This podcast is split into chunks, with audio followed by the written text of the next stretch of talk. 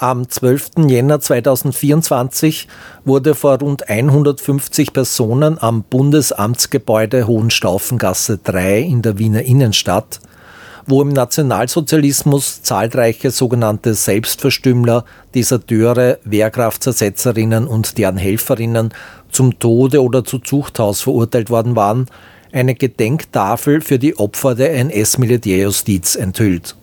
Es sprachen der Obmann des Personenkomitees Gerechtigkeit für die Opfer der NS-Militärjustiz Thomas Geldmacher-Musiol und Vizekanzler Werner Kogler. Die Musik spielte ein Ensemble der Garde Musik Wien.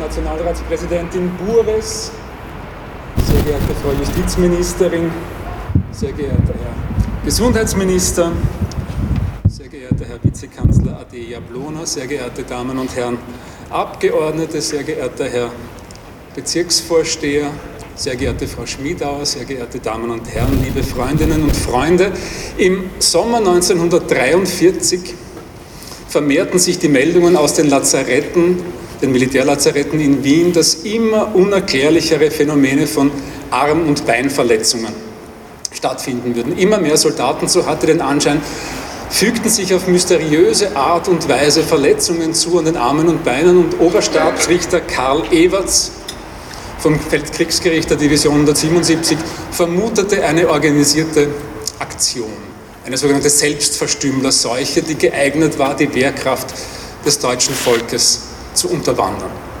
Und zum Jahreswechsel 1943-44 richtete er hier in diesem Gebäude eine Abteilung seines Gerichts ein, deren Aufgabe es war, diese Selbstverstümmler und die Personen, die ihnen bei den Selbstverletzungen halfen, gnadenlos zu verfolgen. Eberts und die Richter hier, sie schleusten Spitzel in die Militärlazarette ein, sie nahmen unzählige Verhaftungen vor, sie erpressten Geständnisse unter anderem durch Folter im Lachkabinett, im sogenannten Lachkabinett der Rossauer Kaserne.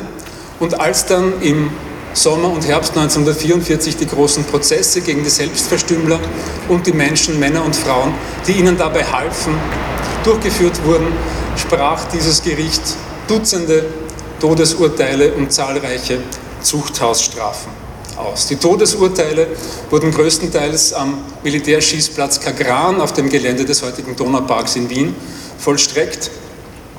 Und Oberstabsrichter Eberts kehrte nach dem Krieg vollkommen unbehelligt von der österreichischen Justiz in seine Heimat nach Deutschland zurück und starb in den 1950er Jahren als Bürgermeister der Gemeinde Ründeroth bei Köln.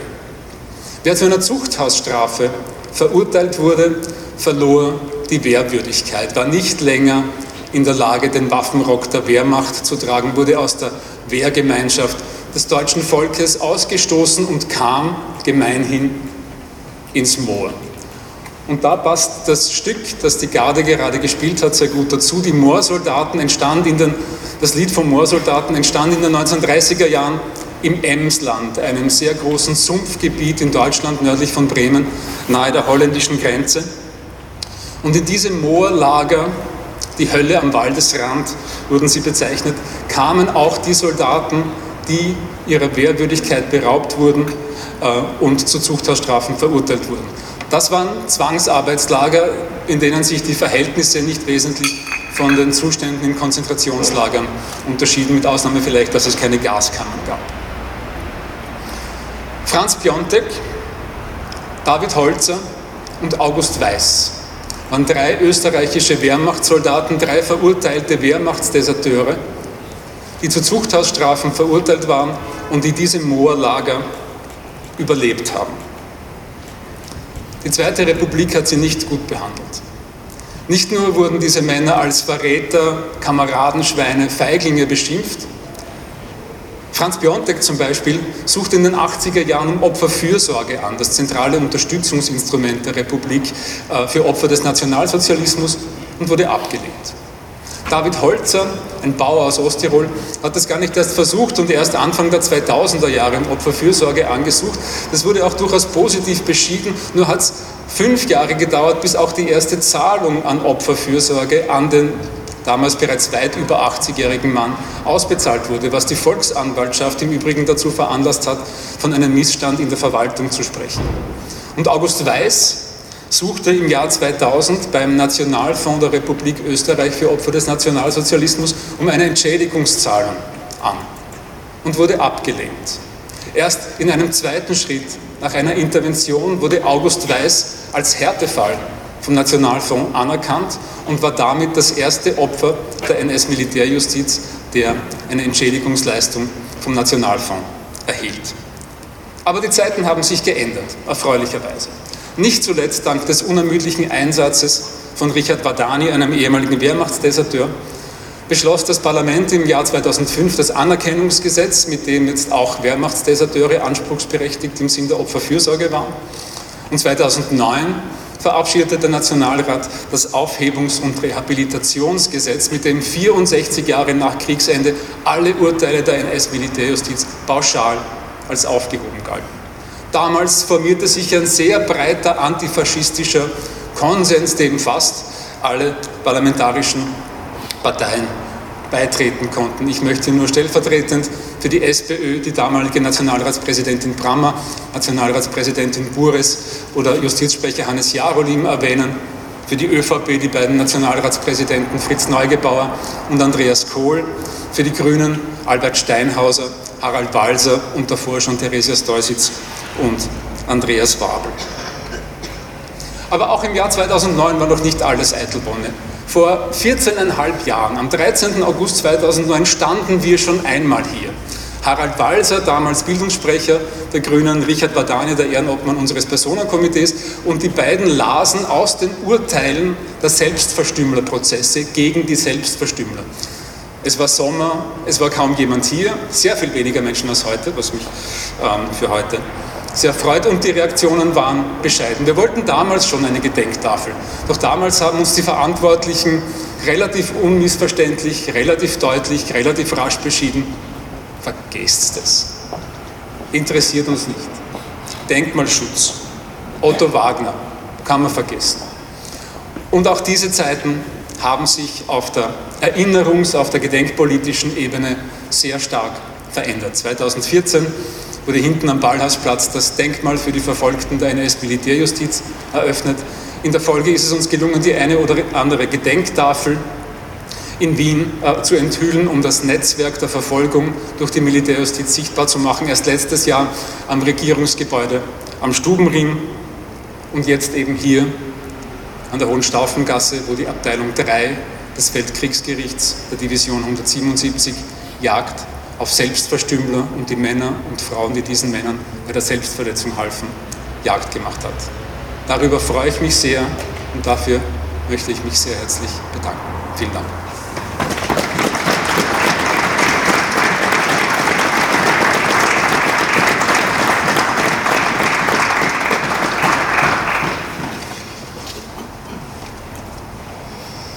Sehr geehrte Frau Nationalratspräsidentin, Bures, liebe Kolleginnen Sadic und Rauch, sehr geehrter Herr Vizekanzler außer Dienst Jablona, sehr geehrte Damen und Herren Abgeordnete zum Nationalrat, zum Gemeinderat, sehr geehrter Herr Bezirksvorsteher Fiegel, meine sehr geehrten Damen und Herren. Zunächst mal herzlichen Dank, dass Sie alle der Einladung zu dieser Gedenkveranstaltung gefolgt sind. Wir haben es gehört, wir erinnern heute an jene Menschen, die sich während des nationalsozialistischen Regimes dem militärischen Gehorsam in der deutschen Wehrmacht widersetzt haben. Wir gedenken jener Menschen, die verfolgt, oft auch hingerichtet wurden, weil sie, Zitat, keine Soldaten sein wollten, weil sie für das Regime nichts übrig gehabt haben. Dieses Zitat, wie Sie es auch auf der Gedenktafel finden, finden werden, stammt von Robert Wildometz, einem jungen Wehrmachtssoldaten, der sich die Knochen brechen ließ und selbst zahlreichen Kameraden dabei half, es ihm gleich zu tun, um sich dem verbrecherischen Angriffskrieg Hitlers zu verweigern. Man nannte diese Menschen, die sich der mörderischen Ideologie und dem Terrorregime auf solche Weise widersetzten, eben Selbstverstümmler. Sie wurden verfolgt, verhaftet und oft auch zum Tode verurteilt. In Wien vor allem von, dem, von der im heutigen Amtsgebäude Hohenstaufengasse 3 eingerichteten Abteilung 3 des Gerichts der Wehrmachtsdivision 177. Nun, viel zu lange hat die Republik Österreich, Eigentümer dieses Gebäudes, diesen spezifischen Teil von dessen wechselvoller Geschichte ignoriert. Ja, die architektonischen Besonderheiten des Gebäudes wurden betont, die mörderischen Urteile, die hier gefällt wurden, wurden jedoch verschwiegen. Wehrmachtsdeserteure wurden in Österreich jahrzehntelang nicht nur ignoriert, sondern allzu oft geächtet. Bis in die jüngere Vergangenheit wurden sie von den Stammtischen, ja, aber auch im Parlament als Verräter verleumdet. Die Ächtung dieser Form des Widerstands ging Hand in Hand mit der Negierung der Kriegsverbrechen die von den Angehörigen der deutschen Wehrmacht verübt wurden. Erst durch die unermüdliche Arbeit des Personenkomitees Gerechtigkeit für die Opfer des NS, der NS-Militärjustiz konnte die überfällige Anerkennung dieses Widerstands, dieser Form des Widerstands gegen das Naziregime und die Rehabilitation der Deserteure der Wehrmacht erreicht werden. Und an dieser Stelle danke ich allen Beteiligten, die im Rahmen des Personenkomitees oder auch aus ihrer politischen Funktion heraus an dieser Anerkennung der Wehrmachtsdeserteure mitgewirkt haben, allen voran dem inzwischen Verstorbenen, aber gerne auch noch Richard Wadani. Ich kann was überspringen. 2009 verabschiedete das Parlament das Gesetz Aufhebungs- und Reha verabschiedet das Parlament das Aufhebungs- und Rehabilitationsgesetz, das erstmals auch den aktiven Beitrag von Wehrmachtsdeserteuren an der Beendigung des Naziterrors anerkannte, über 60 Jahre nach der Befreiung. Und 2014 wurde schließlich das Denkmal für die Verfolgten der NS-Militärjustiz am Ballhausplatz als zentraler Ort der Erinnerung inauguriert. Trotzdem, viele Stellen Viele Leerstellen aber sind geblieben. Die zahlreichen Orte der Verfolgung und Ermordung von Wehrmachtsdeserteuren sind heute immer noch großteils unsichtbar. Auf Bestreben des Personenkomitees wurde jedoch im letzten Jahr eine Gedenktafel am Stubenring 1, dem ehemaligen Kriegsministerium, enthüllt. Danke, Minister Johannes Rauch. Mit dieser Gedenktafel hier am Sitz unserer öffentlichen Dienstsektion Hohenstaufengasse 3, wo 44, 45 die Akteure des erwähnten Feldkriegsgerichts der Division 177 ihre unmenschlichen Unrechtsurteile sprachen, erinnern wir nun endlich auch an diese Vorgänge. Die Enthüllung dieser Tafel ist ein weiterer Schritt auf diesem mühevollen Weg der Sichtbar- und Bewusstmachung. Und viele Namen und Biografien der Opfer der NS-Militärjustiz sind ja bis heute unbekannt, verfälscht, jedenfalls vergessen. Und deshalb haben wir auch dank des Personenkomitees eben auch ein Forschungsprojekt beauftragt, das die Namen und Biografien vergegenwärtigt und ihren Beitrag zum Widerstand und zur Befreiung vom NS-Terror würdigt.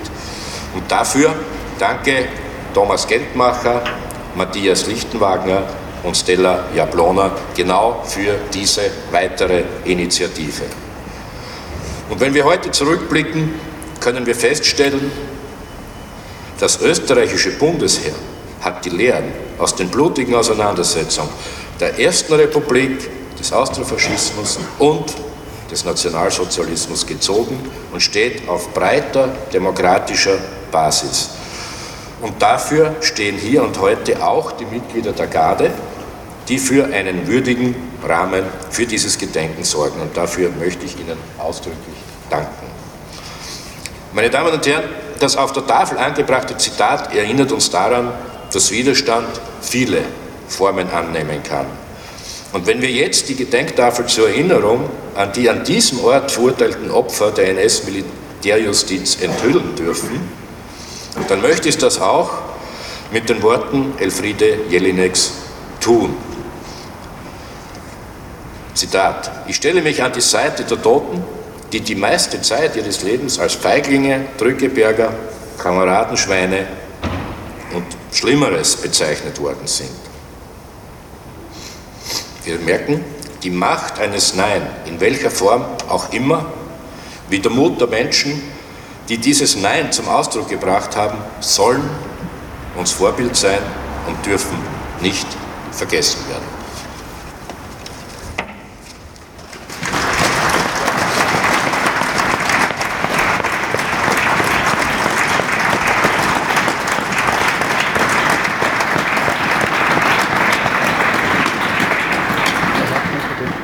Ehrenposten. Ab! Ab! Ehrenposten. Schul. Cut!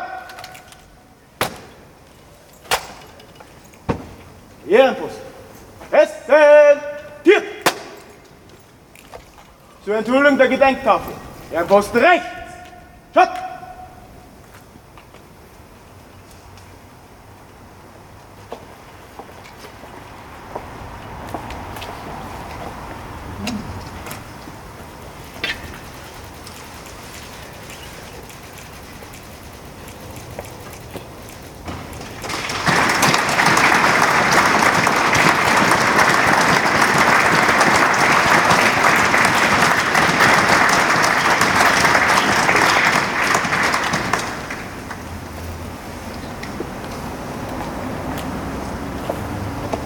Ehrenposten.